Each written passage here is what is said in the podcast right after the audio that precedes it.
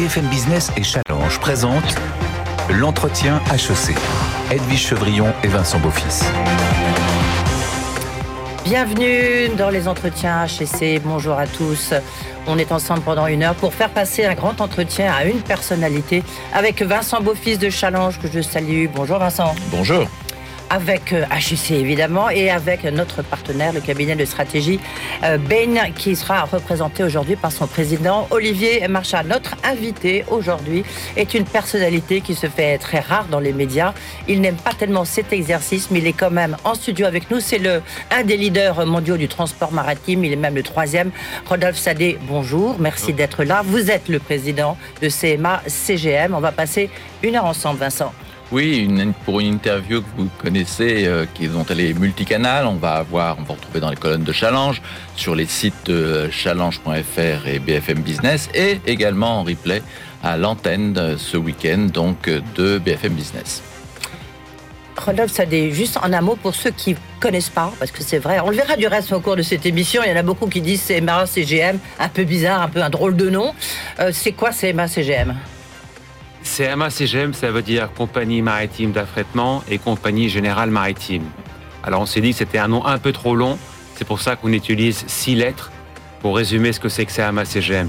Mais de manière plus générale, le groupe CMA-CGM, c'est un groupe de transport maritime, de logistique et depuis quelques mois maintenant, un groupe aussi de fret aérien. Oui, vous avez en plus des annonces à, nous faire. Et puis, il y a quand même une, connotation très importante. Vous êtes né euh, au Liban, votre famille est libanaise et vous avez créé un partenariat avec la Fondation HEC. On y reviendra à la fin de cet entretien. Un entretien qui est coupé en quatre parties, grosso modo. Il y a une partie actualité, parce que tout ce qui concerne le transport maritime, c'est vraiment au cœur euh, de la reprise économique. Il y a une partie euh, business. Il y a des questions des alumni et puis un micro-trottoir réalisé euh, parmi les invités, les, étudiants d'HEC. Vous allez voir, on viendra sur le CMA CGM. Mais pour l'instant, tout de suite, la question d'actualité. L'entretien HEC avec Challenge sur BFM Business. Rodolphe Sadé, je le disais, c'est vraiment au cœur euh, euh, du système de la reprise euh, économique mondiale après deux ans de pandémie, enfin du début de la pandémie, parce que c'est pas encore fini. Et on voit bien que le transport maritime a ce qui a permis la reprise, mais ce qu'il a aussi bloqué. Est-ce qu'on peut vous, est-ce que vous pouvez nous dire si aujourd'hui on est peut-être dans une période où tout est en train de se normaliser?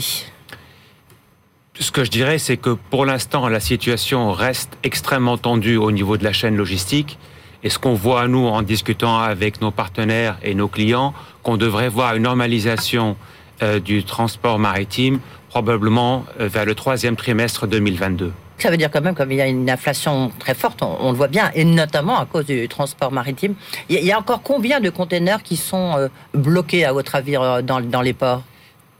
Peut-être euh, un point sur euh, un peu qu'est-ce qui se passe exactement dans le transport maritime. Depuis quelques mois maintenant, au démarrage du Covid, on voit une explosion de la demande.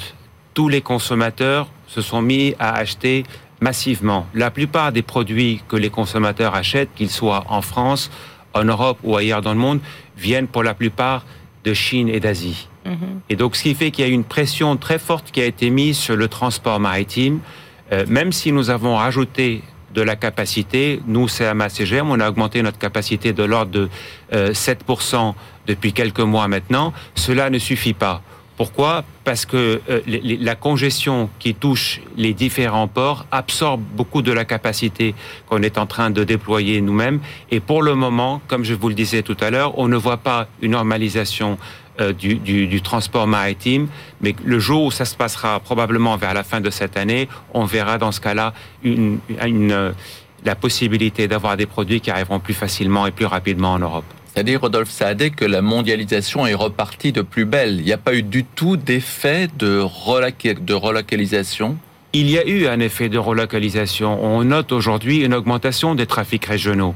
Donc, euh, avec la crise du Covid, beaucoup euh, d'importateurs français se tournent vers des marchés euh, européens et notamment euh, que ce soit en Turquie pour certains d'entre eux, pour des pays du Maghreb pour d'autres, au lieu de, de consommer directement en Asie. À côté de ça, ce qu'on voit, c'est d'un côté les trafics régionaux augmentent et de l'autre les trafics au long cours aussi. On vit une période inédite euh, aujourd'hui, mm. avec une demande qui est extrêmement forte, que ce soit sur les trafics au départ d'Asie ou les trafics régionaux. Juste pour prolonger un instant la question de Vincent, où sont les points, encore les points de tension? Moi, ce que j'aime utiliser comme exemple, c'est Los Angeles. Mm-hmm. Euh, à Los Angeles, on a des navires qui, attendent 30 jours avant de pouvoir euh, escaler dans un port. Et, donc ça, vous imaginez euh, un navire qui attend 30 jours avant de pouvoir escaler euh, à Los Angeles. Pourquoi? Parce que la demande est tellement forte parce que les infrastructures portuaires ne sont pas en ligne avec une demande qui est extrême. On a également une manque de main-d'œuvre et notamment des camionneurs aux États-Unis qui font que les conteneurs ne sortent pas aussi vite du terminal que ce qu'on le souhaiterait. On peut dire que vous et votre entreprise, vous, avez, vous êtes vraiment le bénéficiaire de cette, de cette crise sanitaire qu'on a traversée. De combien est-ce que vous avez augmenté vos capacités euh, maritimes?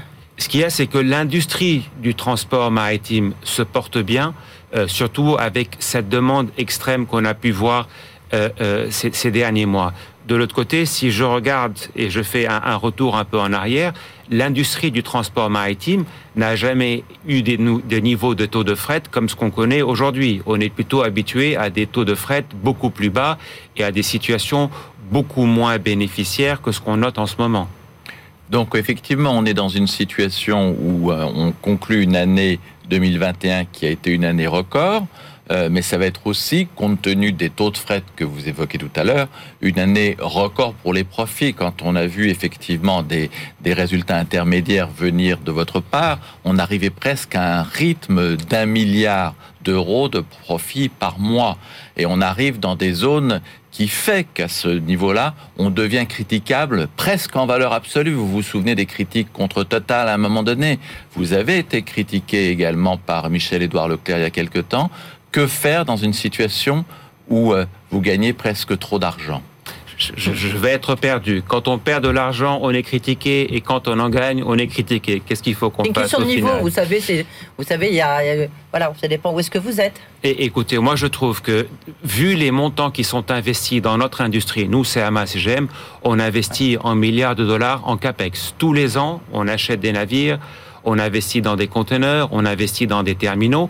Tout ça augmente de manière significative notre enveloppe de CAPEX. Donc c'est vrai que 2021 aura été une année exceptionnelle euh, pour le groupe.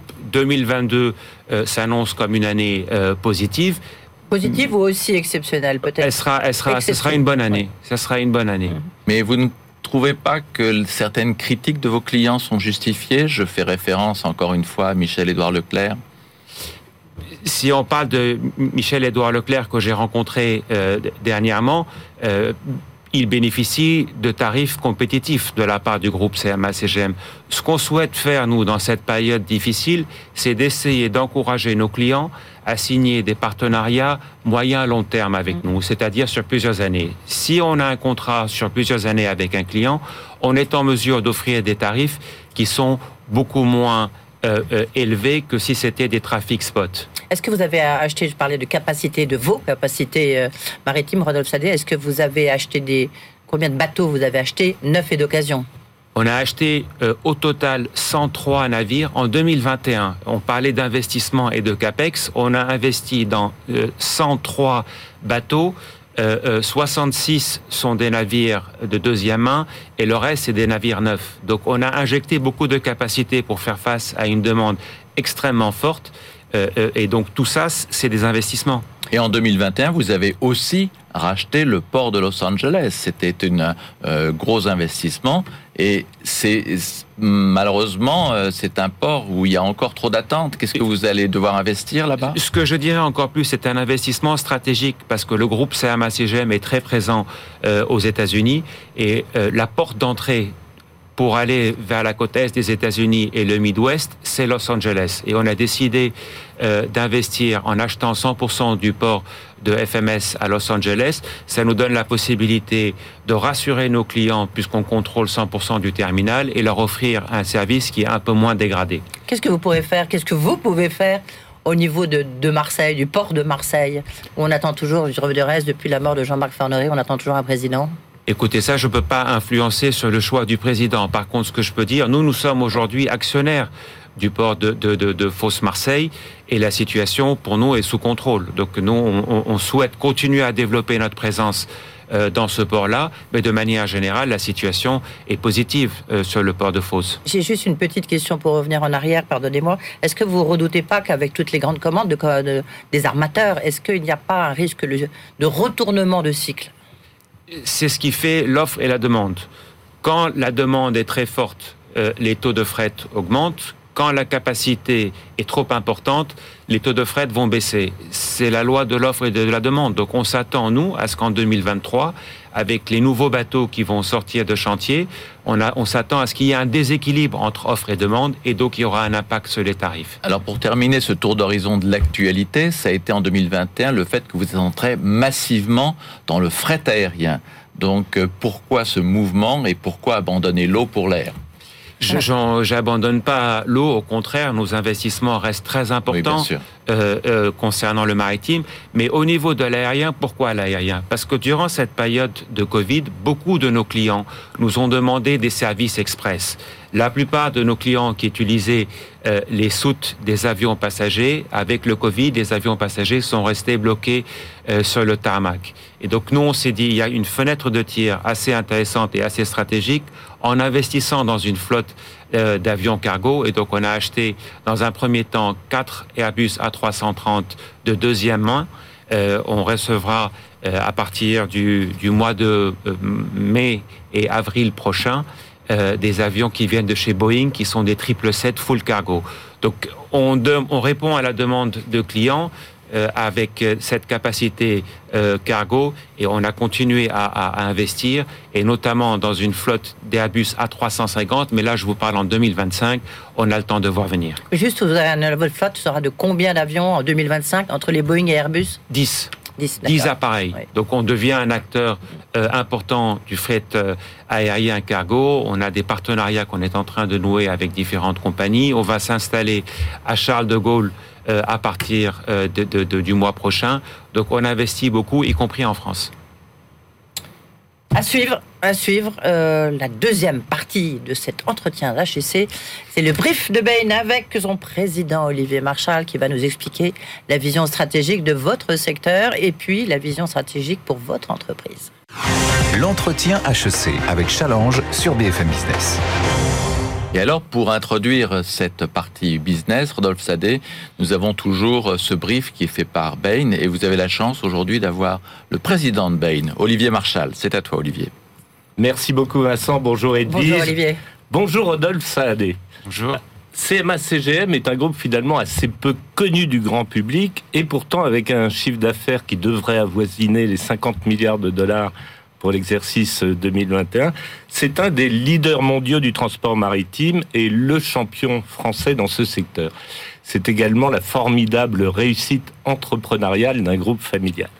Alors je ne sais pas si vous en êtes heureux, on a évoqué tout à l'heure, mais on n'a jamais effectivement autant parlé de votre métier que depuis le début de cette crise euh, Covid. C'est en effet ce métier un rouage essentiel à la fois du commerce mondial et des chaînes d'approvisionnement des grands groupes, Or, ces chaînes, on le voit chez nos clients, elles sont soumises depuis deux ans à des turbulences, un véritable tsunami, comme elles n'en avaient pas connu sans doute depuis la Deuxième Guerre mondiale. Dans ce contexte, quels sont les défis actuels et à venir pour le groupe tel que nous les voyons? Vous avez d'abord, on l'a évoqué un petit peu, un défi opérationnel majeur vous devez jongler chaque jour avec des flux logistiques totalement perturbés, fermeture, engorgement, port euh, saturé, bateaux bloqués pendant 30 jours à l'entrée de Los Angeles ou de Dublin, etc., etc. J'en vois ensuite quatre à moyen terme. Le premier, ça concerne vos clients. Ils sont, à la suite de cette crise, en recherche de résilience et ils sont donc en train de remettre à plat leur chaîne d'approvisionnement mondial et ils le font au niveau régional. Vous devez donc vous adapter à cette évolution et il me semble que vous êtes bien placé puisque votre groupe est déjà un leader de ces flux intra-régionaux.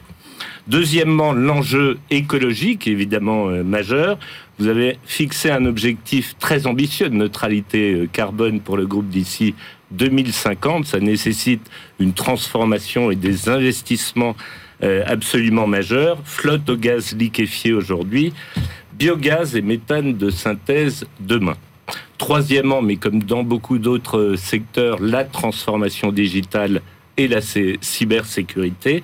Et finalement, quatrièmement, la stratégie du groupe elle-même, évoquée tout à l'heure euh, par euh, Vincent et Edwige, puisque vous faites évoluer, évoluer vos métiers en investissant massivement, notamment par croissance externe, à la fois dans les services logistiques et dans le transport euh, cargo. Donc on voit bien que vous ne manquez pas de défis et de grains à moudre pour les années qui viennent. Je ne suis personnellement pas inquiet, car le groupe a prouvé dans son histoire et les crises récentes, notamment celle de 2008, euh, sa capacité à s'adapter aux défis les plus coriaces. Alors j'ai une question à vous poser, je crois. Oui, oui. Euh, pas à nous, mais à Rodolphe Sadé, tant qu'à faire. Oui, oui, absolument, à Rodolphe Sadé. Euh, donc le groupe, ça a été dit tout à l'heure, rappelé, le groupe est un groupe familial, il est à double titre d'ailleurs, actionnariat familial et management familial. Ma question pour vous, c'est est-ce que dans la crise qu'on évoque aujourd'hui, dans les défis que j'ai essayé de, lister tout à l'heure, est-ce que cette caractéristique d'être un groupe familial est pour vous un atout? Et si oui, comment et en quoi? Je dirais que c'est ce qui fait toute la différence. Le fait qu'on soit un groupe familial avec un management familial nous permet de prendre des décisions très rapidement. Et dans notre secteur, vous parliez des problèmes qu'on rencontre. Si on n'est pas en mesure de prendre des décisions très rapidement, on fait face à des problèmes encore plus importants. Également, ce qui fait notre caractéristique en tant que groupe familial, c'est une vision à long terme. Mm. On n'est pas en train de regarder notre cours de bourse pour savoir s'il est monté ou s'il a baissé. Plutôt, on est en train de dire, nous, on voit loin. Et le plus loin qu'on voit, le mieux c'est. Et c'est ce qui fait notre caractéristique et la différence avec d'autres grands groupes. Juste peut-être pour compléter, votre groupe a été créé par votre père en 1978. Vous travaillez maintenant, vous avez pris la direction de CMA-CGM. Est-ce qu'il y a d'autres personnes de la famille Sadé qui travaillent dans l'entreprise? Bien sûr, j'ai repris euh, le flambeau il y a un peu moins de, de cinq ans maintenant. J'ai euh, ma sœur Tania qui travaille dans l'entreprise familiale et j'ai mon frère Jacques Junior également. Merci. au-delà de la famille, il y a aussi, bien sûr, une équipe de grands professionnels à mes côtés qui m'aident à faire face à, un monde qui évolue et qui change très vite. Culture familiale et libanaise, on verra tout à l'heure à la fin de cette émission que c'est très très important pour la famille SAD et pour vous bien sûr Rodolphe Sadé. Merci, merci Olivier Merci beaucoup, merci, Rodolphe beaucoup. Tout de suite, eh ben, ça tombe bien, les questions d'actualité et Rodolphe Sadé est arrivé avec une annonce, c'était parfait pour cette émission. L'entretien HEC avec Challenge sur BFM Business. Retour dans l'entretien avec HEC avec Vincent Beaufils, bien sûr. Nous recevons Rodolphe Sadé, euh, président du groupe CMA CGM. On a vu, Rodolphe Sadé, la question d'actualité, un peu votre vision stratégique, hein, selon Ben et compagnie. Et là, nous allons regarder euh, votre business, même si on en a déjà bien sûr parlé. Votre business, il est en train d'évoluer, vous l'avez déjà mentionné, notamment dans la logistique. Vous avez racheté euh, Seva Logistique. et là, vous avez racheté, c'est tout frais, tout neuf. Vous venez d'annoncer le rachat de colis privés qu'on attendait plutôt en bourse, rachetés par un SPAC. Et eh maintenant, c'est CMA, CGM qui le rachètent. Pourquoi on est assez loin de vos conteneurs en fait, ce que je souhaite euh, au niveau de la stratégie du groupe CMA-CGM, c'est d'avoir un pied, un grand pied dans le transport maritime, c'est notre cœur de métier d'ailleurs, et diversifier dans la logistique. Le transport maritime et la logistique sont assez complémentaires parce que beaucoup de nos grands clients que ce soit Carrefour, Decathlon ou Ikea, nous demandent des solutions de bout en bout, maritime d'un côté, logistique de l'autre. Certains d'entre eux vont même jusqu'à nous demander le dernier kilomètre. Et aujourd'hui, avec l'acquisition de euh, colis privés, nous serons en mesure, en France, de pouvoir offrir à certains de nos clients qui le demandent euh, le dernier kilomètre. Et le dernier kilomètre avec colis privés, c'était un peu le chaînon manquant au niveau de, de l'intralogistique. Vous avez dépensé euh, d'abord 11 milliards globalement sur l'ensemble de l'année 2021 et dans la logistique que vous évoquez tout à l'heure, 3 milliards, j'imagine qu'ils sont dans ces 11 milliards, pour euh, reprendre des entrepôts. Est-ce que des entrepôts sur Terre c'est vraiment quelque chose qui était impératif entre effectivement vos ports et le dernier kilomètre? Vous savez, peut-être, ce qui fait une des caractéristiques d'un groupe familial, et notamment du groupe CMA-CGM, c'est que nos profits sont réinjectés en permanence dans l'entreprise, depuis toujours. C'est ce que mon père faisait euh, au début de l'aventure et que je continue à mettre en place, sauf que les montants sont plus importants. Mais on continue à investir massivement euh, dans le groupe parce que pour nous c'est une valeur sûre, parce que le groupe a besoin de continuer à grandir et à se développer. Et pour ce faire, il faut investir euh, en CAPEX. Donc l'investissement stratégique dans le port de FMS euh, nous a coûté 2,3 euh, milliards euh, de Los Angeles, nous a coûté 2,3 milliards de dollars.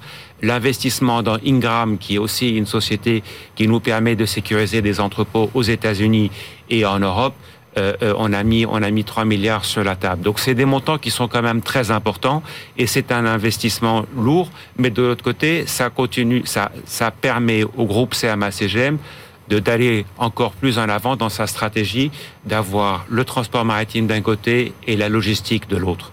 Vous, pourriez racheter d'autres ports. Est-ce que ça fait partie peut-être de vos ambitions? Et si on essaye un tout petit peu de redessiner aujourd'hui CMA CGM, le poids du transport maritime, de la logistique, est-ce que vous pouvez nous redessiner euh, ce qu'est aujourd'hui, en ce début d'année 2022, CMA CGM ce qu'on continue à faire, c'est à investir dans d'autres ports. Je, parle de l'exemple de Los Angeles parce que Los Angeles, tout le monde arrive à identifier le port de Los Angeles et les difficultés euh, que, que cela peut représenter avec ses congestions. Mais on a investi en 2021 euh, dans le port d'Alexandrie. On a signé une joint venture également avec Abu Dhabi Port pour opérer un port à Abu Dhabi. Donc pour nous, l'investissement dans les terminaux fait partie de la stratégie du groupe CMA-CGM. Donc, on continuera à, le faire. Alors justement, dans cette partie port, pour poursuivre la question d'Edwige, il y avait une quinzaine de ports africains qui étaient sur le marché, puisque le groupe Bolloré souhaitait se désengager de ses activités africaines. Et pourtant, sur cette affaire-là, sur les ports euh, africains, ce n'est pas vous qui est en négociation exclusive, mais votre concurrent, euh, euh, l'italien euh, MSC. MSC, pourquoi est-ce que vous ne vous êtes pas intéressé à l'Afrique? Le continent africain nous intéresse beaucoup et nous sommes très présents. Nous avons des parts de marché dans le domaine du transport maritime de l'ordre de 25%. Donc nous sommes présents au niveau maritime. Au niveau des terminaux, ce qui nous intéresse, c'est des investissements ciblés mais pas un portefeuille d'une quinzaine de terminaux africains. C'est pour ça qu'on n'a pas souhaité euh, proposer nos services dans l'opération de rachat et laisser MSC euh, le faire parce qu'on est on est bien avec ce qu'on a C'était trop cher, c'était 5 milliards, c'était trop cher. C'est pas une histoire d'argent, c'est une histoire de stratégie. Pour nous, la stratégie, c'était d'avoir quelques ports en Afrique. Nous sommes déjà opérateurs d'un terminal euh, à, Lagos au Nigeria, nous sommes opérateurs d'un terminal euh, au Cameroun, donc nous sommes déjà avec présents. Bolloré, d'ailleurs. Avec Bolloré, bien sûr. Euh, vous ne, vous ne parlez pas du, du, port de Beyrouth qui a connu ce drame absolument épouvantable. Vous participez à la reconstruction, de, reconstruction du port de Beyrouth? Aujourd'hui, il n'y a pas de décision qui a été prise concernant la reconstruction du port de Beyrouth, mais par contre, oui, on participe à l'appel d'offres du port à conteneurs de Beyrouth. Donc nous avons remis une proposition il y a maintenant quelques semaines aux autorités libanaises et j'espère que d'ici la mi-février, on saura euh, qui est le gagnant et qui va pouvoir euh, gérer pour 10 ans la concession du port à conteneurs de Beyrouth. Décidément, une actualité très chargée en février, Rodolphe Salé. Euh, vous êtes un pionnier de la propulsion avec du gaz naturel. Est-ce que est-ce que c'est vraiment la solution d'avenir? On reviendra beaucoup sur toutes ces questions environnementales parce que vous avez des questions de la part des, des alumni. mais est-ce que quand même sur ce point-là, on sait que c'est très important pour vous? C'est très important pour moi à différents égards. Mais le premier, et je reviens là-dessus parce que quand une société gagne de l'argent, les gens se posent beaucoup de questions. Nous, ce qu'on dit, c'est c'est bien qu'on gagne de l'argent parce que si on gagne pas d'argent, on réinvestit pas, on se développe pas. On va pas faire sept années de recherche et développement pour trouver quelles vont être les, les, les, les énergies de demain et notamment les navires qui sont propulsés au gaz naturel liquéfié. C'est cette année de recherche et développement avec des investissements euh, très importants pour pouvoir être le premier à pouvoir déployer entre la Chine et la France mm. des navires de 23 000 conteneurs propulsés au gaz naturel liquéfié. Donc oui, on croit beaucoup euh, au, GNL pour nos navires. Je vois que d'autres concurrents du groupe avec retard euh, sont, ont emboîté le, pas. Tant mieux, ça veut dire qu'il y a certainement maintenant une prise de conscience que pour être un opérateur internationale, il faut aussi, notamment dans le transport maritime, il faut aussi faire attention à toute la partie environnementale. Et c'est pour ça que le groupe CMA-CGM est investi dans, ce, dans le GNL. Encore trois questions rapidement. Oui, alors une toute petite sur le côté environnemental. Vous avez renoncé à cette fameuse route du Nord qui Mhm. permettrait effectivement de euh, franchir les océans sans passer par euh, le, le canal de Suez, même le canal de Panama. Euh, c'est une annonce qui est plus de communication que réellement importante. Cette route n'est pas encore très pratiquée. Je pense que c'est plus une annonce de conviction, parce que certains de mes concurrents euh, envisagent d'utiliser la route du Nord. Nous, on considère en tant que grand groupe responsable euh, que c'est pas notre place et que c'est pas à nous euh, d'aller être le premier ou le second ou le dernier à envahir des navires porte-containers dans la banquise. Donc c'est pour ça que j'ai refusé catégoriquement de le faire. Et ce n'est pas uniquement une annonce marketing, c'est surtout une conviction. Vous êtes, euh, vous avez beaucoup de casquettes, vous êtes multicasquettes, on, on l'a vu et on va continuer à le voir parce que vous misez beaucoup sur euh, l'innovation et vous êtes très très présent, le moins qu'on puisse dire, dans l'écosystème euh, marseillais. Vous avez un incubateur de start-up qui s'appelle The Box. Vous financez à travers vos holdings de nombreuses entreprises dans l'innovation et dans le numérique. Vous avez euh, aussi un, un, un programme de développement avec euh, qui s'appuie sur une académie où il y a 400 personnes qui travaillent sur la digitalisation de votre secteur au, Liban. C'est pour vous la digitalisation, c'est vraiment ce qui va changer votre métier? C'est essentiel pour l'avenir de E ECMA CGM. J'en suis convaincu. Et d'ailleurs, si je veux continuer à attirer les jeunes étudiants de HEC, il faut aussi que je leur montre que le transport maritime, c'est aussi du digital, c'est aussi de l'innovation. Et le groupe CMA-CGM a investi dans un, un, incubateur à Marseille. On a eu environ 25 startups. On a également investi dans le cadre de l'activité de la fondation CMA-CGM dans un incubateur euh, sociétal. Donc, ce qui fait que oui, l'innovation est majeure dans notre secteur et c'est un petit peu dans notre ADN aussi. Alors une casquette où on vous attendait pas, c'est la Provence, puisque oh, effectivement on voit qu'il y a une, euh, une, lutte entre vous et Xavier Niel pour reprendre le journal de Bernard Tapie. Euh, pourquoi cet intérêt pour la presse et alors qu'on on sent que vous n'êtes pas forcément bien accueilli. J'ai en tête effectivement le fils de Bernard Tapie qui avait dit que c'était votre concurrent, Xavier Niel, qui était le choix de son père. J'entends la question. Peut-être ce que je voudrais dire dans un premier temps, pourquoi la Provence? La Provence parce que, un, j'habite Marseille. Et en tant que grand entrepreneur marseillais, tout ce qui touche à Marseille m'intéresse et m'interpelle. Quand j'ai compris, et ça ne remonte pas à quelques mois, les discussions avaient eu lieu, et j'ai eu des discussions moi-même avec euh, Bernard Tapie et Xavier Niel concernant la Provence. Donc ce n'est pas dernièrement et soudainement, ça remonte à au moins deux ans où on a commencé les discussions euh, avec Bernard Tapie et puis euh, euh, ensuite avec la nouvelle direction. Moi, mon objectif, c'est de donner le choix euh, euh, aux, aux, salariés de la Provence, leur dire qu'aujourd'hui, ils ont la possibilité, avec le groupe CMA-CGM, de garder la société et l'entreprise à Marseille.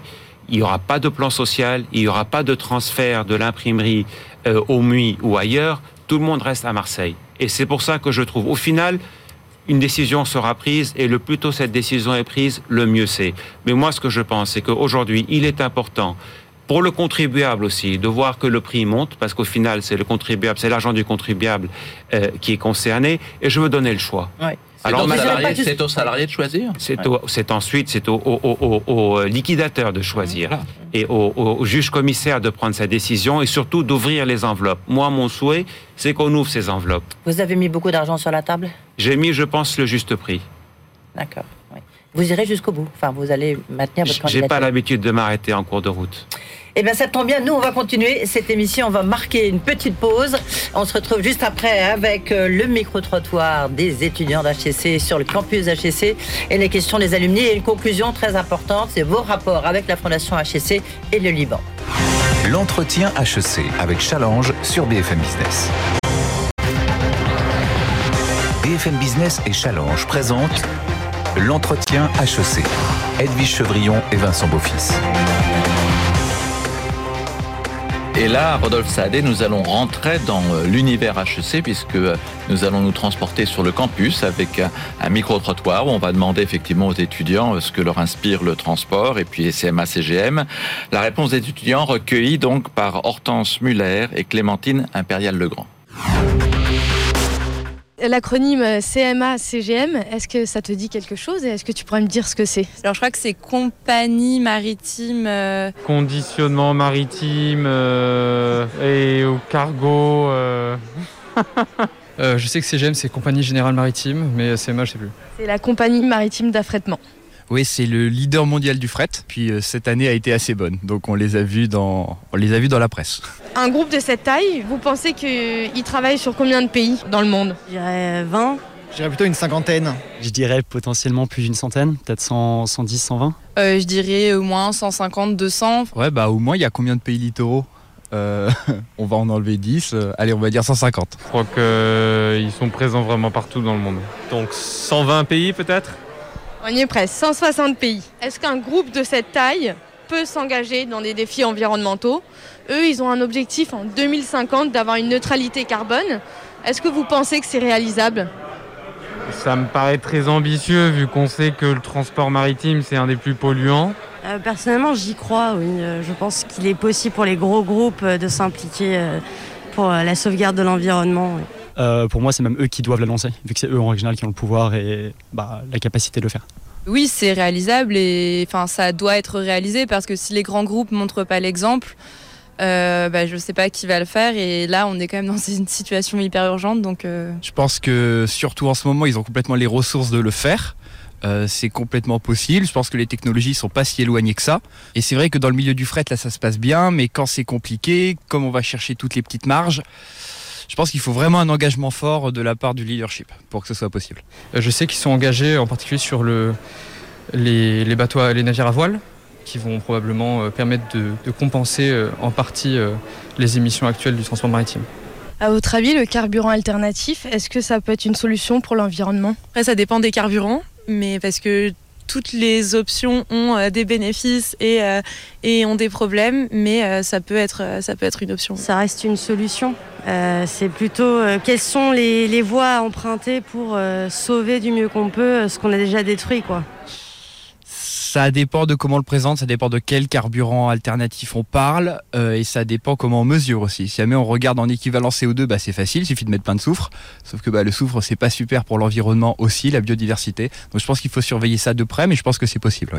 Euh, pour moi, je dirais pas le carburant alternatif, mais euh, peut-être plus aussi un transport plus raisonné et peut-être la décroissance à terme. Est-ce que vous auriez un conseil ou un avis à donner à Rodolphe Sadé? Pour les futures générations comme vous Pour les attirer, je pense que c'est extrêmement bien qu'ils fassent des choses pour euh, l'environnement, par exemple, qu'ils prennent des engagements et qu'ils montrent que leurs objectifs ne sont pas exclusivement des objectifs de profit ou de rentabilité, mais qu'il y a un objectif clair et sain derrière, qui est un engagement pour la planète. C'est en particulier important de se concentrer euh, pas que sur les valeurs environnementales, mais aussi sur le social et euh, d'essayer de mettre en avant l'égalité des chances engager véritablement un tournant vers la transition écologique et euh, proposer des postes qui sont euh, dédiés à, cet objectif. Je pense que si CGM euh, et les grandes compagnies de fret veulent recruter sur HEC, c'est important d'avoir zéro bullshit. Vraiment, le greenwashing, ça passe pas. on fait nos recherches. si on est intéressé là-dedans, on va vraiment étudier, on va lire les papiers, on va même lire la recherche. C'est pas que l'aspect financier qui, nous intéresse, de plus en plus la culture de l'entreprise et euh, comment l'entreprise euh, organise leur structure devient de plus en plus important. Et surtout pour les jeunes, ils veulent des choses qui leur passionnent plutôt que des choses qui payent bien. Si vous pouviez poser une question à Rodolphe Sadé, vous aimeriez lui demander quoi? Hmm, Est-ce qu'il est déjà monté dans un rafale? Moi j'allais demander s'il était déjà monté dans un de ces bateaux de fret. Euh, est-ce qu'il croit euh, au fret euh, à voile? Est-ce qu'on parle de carbone neutre ou est-ce qu'on parle de environnementalement neutre? Et ma question c'est comment est-ce qu'il compte vraiment s'y prendre d'ici 2050 Retour en plateau avec donc bah, Rodolphe Sadé, sacré défi. Hein, là, vous voyez sourire en les écoutant, puis en même temps assez parce qu'ils ont des, des, mots forts. Juste CMA, CGM, c'est vrai, cet acronyme un peu barbare. Vous envisagez pas de changer de nom? Écoutez, à les écouter parler, j'ai du boulot au niveau du nom. C'est vrai que c'est un nom hein, ça, ça, a duré assez longtemps. Hein. D'accord. Oui, oui, non, là on a, on a du boulot et c'est vrai qu'on s'est posé à plusieurs reprises euh, le, le, la question du changement de nom et on a décidé de ne pas décider. Mais peut-être, au vu de ce qu'on entend de nos jeunes amis de HEC, peut-être que la question se pose, surtout que le groupe devient très grand avec différents métiers, et peut-être qu'il y aurait un intérêt de trouver un nom qui rassemble tous les métiers. Mais comment on peut être carbone neutre en 2050 alors que vous consommez du carburant par essence? Vous savez, dans ce, je me suis engagé à être euh, net zéro en 2050, mais je me suis surtout engagé à agir maintenant, parce que c'est très bien de, faire des promesses.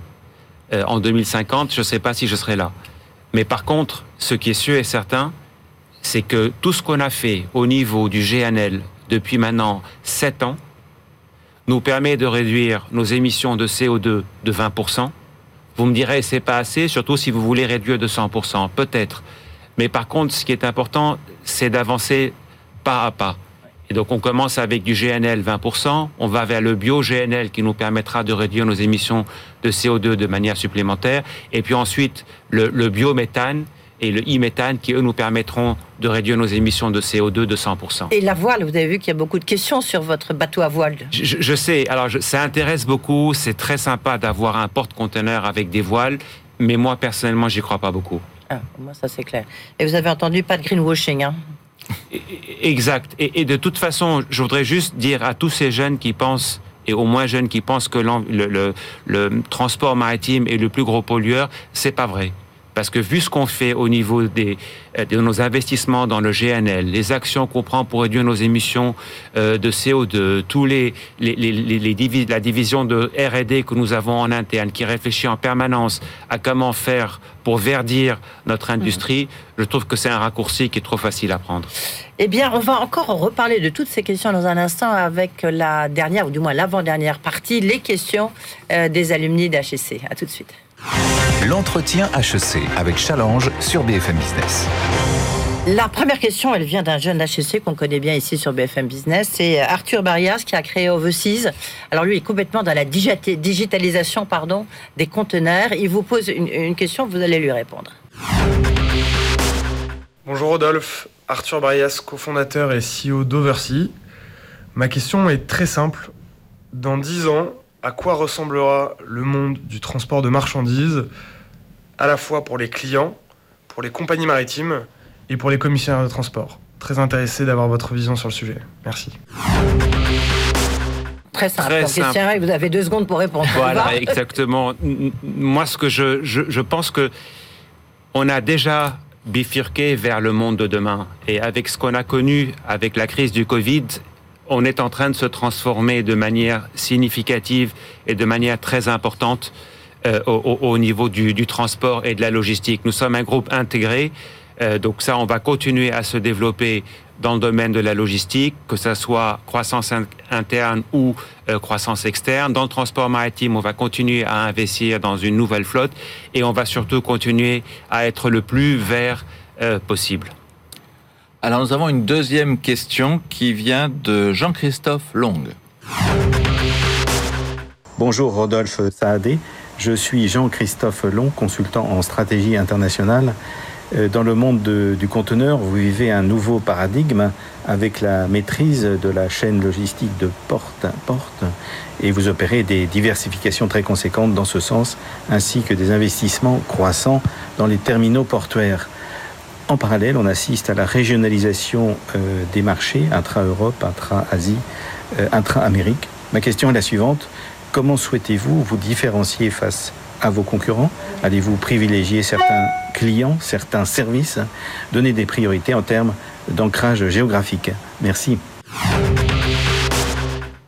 comme vous l'avez dit vous-même euh, dans votre présentation, aujourd'hui le groupe CMA CGM est un groupe de transport et de logistique et nous sommes très présents sur les trafics internationaux comme dans les trafics régionaux. Moi, ce que je souhaite, c'est offrir à mon client une qualité de service irréprochable et c'est vrai que ces derniers mois, on n'a pas très bien fait notre travail.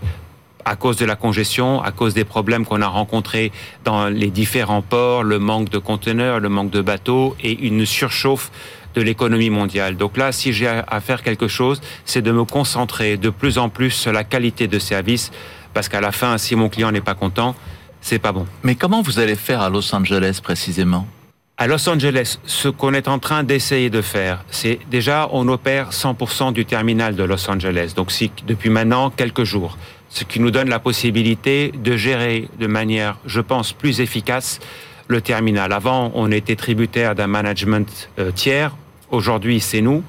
Euh, on, a mis une équipe de grands professionnels qui va pouvoir opérer le terminal, s'assurer que les navires rentrent le plus rapidement possible, déchargent, et ensuite les conteneurs repartent euh, vers les différentes destinations euh, aux États-Unis. Donc au niveau de Los Angeles, je suis confiant, maintenant qu'on est euh, actionnaire à 100% du port, je suis confiant qu'on va pouvoir progressivement, ça ne va pas se faire du jour au lendemain, améliorer la qualité de service. Troisième question, elle provient de Pauline Desvalières. Rodolphe Saadé, bonjour. Pauline Desvalières, souscriptrice marine chez Score et ancienne collaboratrice CMA-CGM. Maersk vient d'annoncer avoir avancé de 10 ans son objectif de neutralité carbone. Alors après une course au gigantisme, sommes-nous désormais dans une course environnementale pour gagner des parts de marché? Quelle ambition la neutralité carbone a-t-elle pour CMA-CGM Merci. Toujours beaucoup d'intérêt autour de, ces questions. Bien sûr, et c'est des questions qui sont très importantes. Moi, je ne cherche pas à faire un effet d'annonce. Qu'on dise qu'on va avancer de 10 ans ou de 15 ans, franchement, je, trouve que ça ne sert pas à grand-chose. Ce qui est important, par contre, c'est d'agir maintenant. On doit prendre, nous, en tant que leader du transport maritime et de la logistique, des engagements forts pour réduire nos émissions de CO2. Euh, le GNL est un bon exemple. Donc, ceux qui prennent euh, qui annoncent euh, des, mesures et qui n'ont toujours pas, pas utilisé des navires au, GNL, je me pose la question à quoi ça sert ce type d'annonce? Juste quelle est la taille de, votre euh, navire au GNL L'énorme, j'ai oublié la, taille. Nos premiers navires au GNL sont des bateaux de 23 000 conteneurs qui font 400 mètres de long ce qui est énorme. Et on a pris livraison également depuis quelques semaines maintenant de navires de 15 000 conteneurs qui vont souter à Fos. On parlait de, des ports français. Ben, on va souter à Fos euh, avec le groupe Total euh, du GNL pour nos navires qui viennent de Chine à destination de la Méditerranée. Et donc vos deux grands concurrents, euh, Maersk et MSC, n'ont pas fait ce pas encore? Maersk ne l'a pas fait. Euh, et MSC est en train de bifurquer. Alors, une quatrième question de Philippe Bertherotière. Philippe Bertherotière, président directeur général de GTT, société de technologie dans le domaine du GNL et de l'hydrogène. Monsieur le Président, vous dirigez une entreprise qui a été pionnière, visionnaire, en choisissant la première avant toutes les autres, le GNL, comme solution de la transition énergétique. Alors, je vous pose la question, vous, chef d'entreprise visionnaire, que voyez-vous dans un horizon prévisible comme solution économiquement, technologiquement réaliste pour aller plus loin que le GNL dans la réduction des émissions du transport maritime? Merci. C'est une bonne question. Ce qu'on a décidé de faire il y a quelques années, c'est de basculer sur le GNL. Le GNL, c'est le début de l'histoire et ce n'est pas la fin. Donc maintenant, ce qui est important pour nous, c'est d'aller vers une réduction de 100% de nos émissions euh, de CO2. Cela est possible. Euh, nous avons signé un partenariat avec Engie qui nous permet de réfléchir à quel type de solutions on peut essayer de, trouver pour pouvoir produire en grande quantité de l'iméthane. Parce que l'iméthane nous permettra de réduire nos émissions de CO2 de manière significative, mais il n'existe pas en quantité importante. Et nous, on a besoin de quantités significatives pour pouvoir faire fonctionner nos navires. Mais voilà la voie qu'on est en train de prendre et j'espère qu'on pourra nouer d'autres partenariats qui nous permettront de pouvoir approvisionner nos navires en e-méthane. Dernière question, puisque vous aimez la presse en plus, c'est d'un confrère journaliste qui s'appelle Thomas Lestaval. Pas sûr que vous allez aimer, euh, Rodolphe Salé. Rodolphe Saadé, bonjour. Euh, je m'appelle Thomas Lestavel et je suis journaliste. Ma question porte sur la flambée du prix du container. Euh, au mois de septembre, Michel-Édouard Leclerc a demandé à ce qu'une euh, commission de type parlementaire soit menée pour bien comprendre cette hausse qui est effectivement énorme. Et aux États-Unis, le régulateur a lancé une enquête pour vérifier si ces prix étaient justifiés.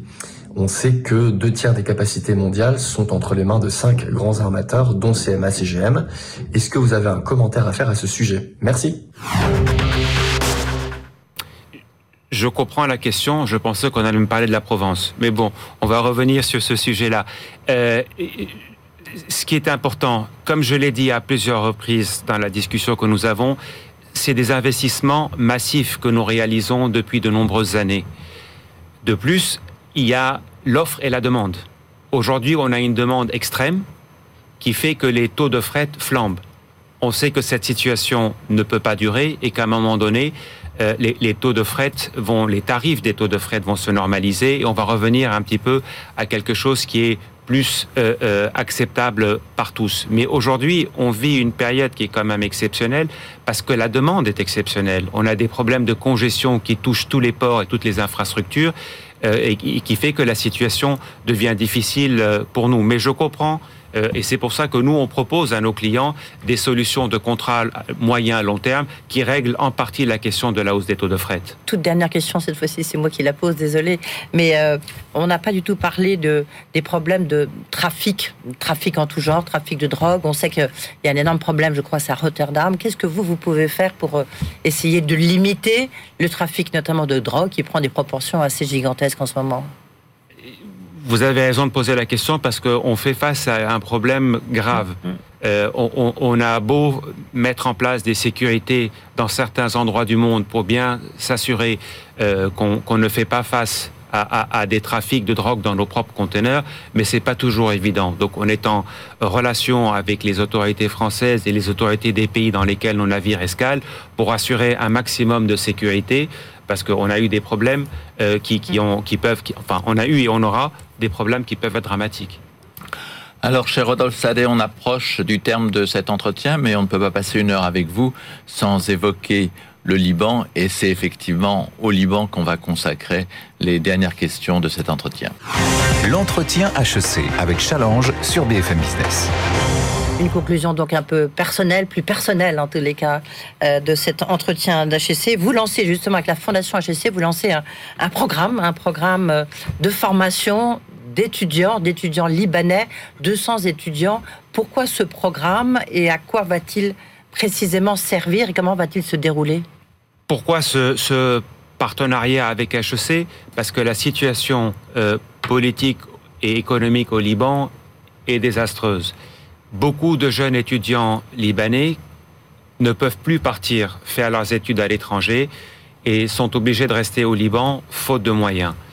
Ce que je souhaite faire euh, avec le groupe CMA-CGM, c'est de donner la possibilité à ces jeunes étudiants euh, euh, qui, qui n'ont rien demandé à la situation dans laquelle ils sont, c'est de leur dire, nous, on va vous aider. Si vous avez la volonté et vous êtes prêts à relever ce défi, on va vous donner le financement nécessaire pour payer une grande partie de votre scolarité à HEC. Donc c'est un programme avec 20 étudiants, comme vous le disiez, sur 10 ans. Euh, donc, un, parce que je suis d'origine libanaise et que je veux aider mon pays aussi. Et puis, deuxièmement, je trouve que ces jeunes qui vont aller étudier à HEC peuvent éventuellement un jour venir travailler chez CMA-CGM. Hum. Et donc, c'est du gagnant-gagnant. Ça commence quand? Ça commence dès à présent. On a commencé le travail de sélection des candidats, donc il faut prendre un, certainement d'ici les quelques semaines à venir. Vous voulez aider votre pays, euh, vous dites-nous. Euh, qu'est-ce que vous pouviez faire au moment où il y a eu cette catastrophe sur le port? Le port, ça vous parle quand on est CMA-CGM. Est-ce que vous êtes dit, il y a peut-être quelque chose que nous pourrions faire pour essayer de remettre cette infrastructure portuaire euh, en marche? Certainement, mais c'est un sujet qui est compliqué et complexe la reconstruction du port de Beyrouth. Je pense que rien ne se fera euh, avant les, prochaines élections euh, euh, présidentielles au Liban, mais en attendant, il y a beaucoup de choses qu'on peut essayer de mettre en place. le gouvernement, avec le ministre des Transports libanais, ont lancé euh, euh, l'appel d'offres pour le port à conteneurs. Donc ça, c'est un, un, bon début. Maintenant, ce qu'il faut, c'est que le meilleur gagne. Donc le plus tôt on ouvre les enveloppes là aussi et on, on, celui qui a la meilleure offre sera choisi, le mieux c'est. Donc à partir de là, je pense que c'est notre manière à nous de montrer qu'on est présent et, et, bien là, c'est de participer à cet appel d'offres pour le port à conteneurs, de montrer qu'on est prêt à continuer à investir dans ce pays malgré la situation. Peut-être une dernière question, alors vraiment plus personnelle, c'est plus aux citoyens, aux citoyens peut-être libanais euh, à qui je m'adresse. On a le sentiment que la diaspora libanaise, elle, elle regarde un peu ce qui se passe. Il n'y a pas de solution, euh, euh, politique à, ce qui se passe au, Liban. Qu'est-ce que vous, vous avez un engagement, vous nous l'avez expliqué, mais qu'est-ce qu'il n'y a pas une forme de responsabilité quand même de la diaspora libanaise par rapport à la situation de leur pays ou leur pays d'origine? La situation est extrêmement compliquée au Liban euh, et malheureusement ne dépend pas que des Libanais eux-mêmes, mais euh, des, des grandes puissances internationales. Moi, je pense que peut-être que la diaspora devrait agir plus concrètement donc moi, à mon niveau, j'essaie de faire avec le groupe CMA-CGM, de faire un maximum pour aider euh, euh, les, populations, la population libanaise. Maintenant, ce qui serait bien, c'est que la diaspora agisse plus. Moi, je voudrais revenir pour terminer sur cette famille libanaise étonnante qui est la famille Saadé, avec effectivement votre père qui a créé CMA, puis qui a trouvé ensuite la ressource de faire la fusion avec CGM. Euh, il y a des années, quand euh, votre père était vivant, on, sentait une famille très très unie, mais où on ne parlait que CMA-CGM. Vous-même disiez parfois euh, le déjeuner du dimanche et le conseil d'administration. Comment est-ce que vous faites dans, au sein de votre famille, avec vos enfants, avec vos frères, pour que ce côté positif de l'entreprise familiale qui était souligné tout à l'heure après la question de Bain vive mais sans mettre la pression, comme peut-être vous l'avez eu, vous, euh, avant de prendre les rênes. C'est-à-dire comment survivre, faire survivre une entreprise familiale sans que euh, les enfants euh, aient tout ce poids sur les épaules. Et de cette taille-là, parce que c'est très très grand, on l'a vu. Oui. Peut-être, si je regarde vis-à-vis de moi, ce que, ensuite je vous répondrai pour les enfants.